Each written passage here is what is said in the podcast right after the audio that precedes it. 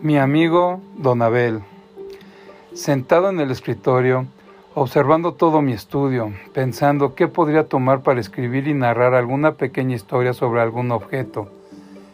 Y lo único que veo es a mi viejo amigo Don Abel, sentado en el sillón, observándome con su gran sonrisa. Recuerdo cuando lo conocí, venía bajando por la calle Montejo en Cuernavaca, cuando vi un hombre de sombrero y guaraches que lo venía cargando en su espalda. El hombre ya cansado, sudoroso, con su barba cana, demostraba la edad, suspirando los años que le faltaban por venir. Venía caminando calle abajo, en eso me paré y le pregunté, ¿no quiere un ride? Agradecido se subió al carro, ayudando a su amigo a subir en la parte de atrás. ¿Y quién es aquel que carga en la espalda? le pregunté.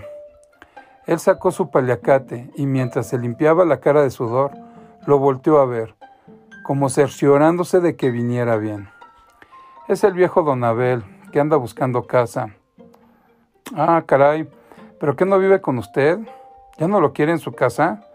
No es que no lo quiera, pero él tiene otras necesidades que no le puedo ofrecer. Por ejemplo, sus huesos ya no aguantan la humedad y yo no tengo dinero para los bálsamos necesarios para ayudarlo.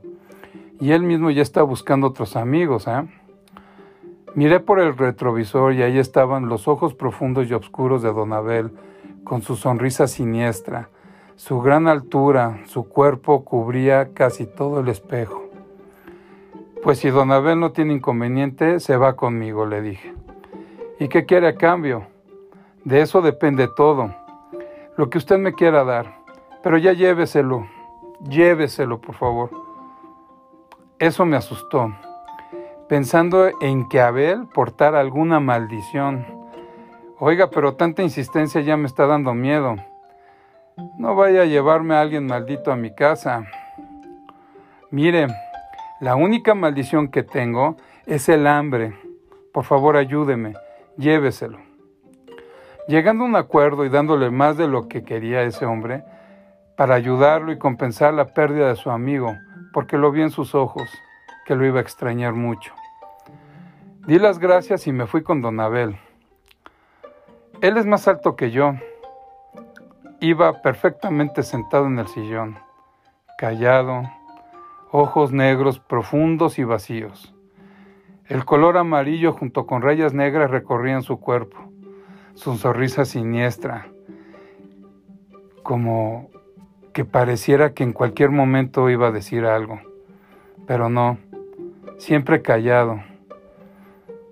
Ese gran esqueleto de madera, bien estructurado, articulado, fuerte como un árbol.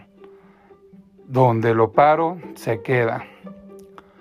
Lo llevé a mi casa y desde entonces cada vez que me siento a trabajar, platico con el viejo, que es un gran observador de la casa, buen amigo, solo escucha y sonríe.